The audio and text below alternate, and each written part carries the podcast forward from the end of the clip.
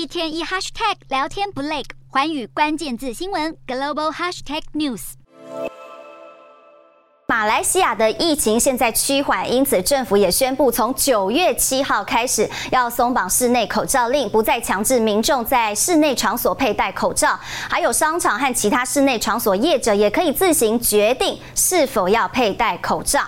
好，不过进出医疗场所或者是搭乘大众运输工具，还是需要佩戴口罩的。马来西亚卫生部长就表示，政府允许松绑室内口罩令，不代表政府轻视感染的风险，并且也告，如果再有疫情爆发，卫生部可能再次实施强制戴口罩的措施。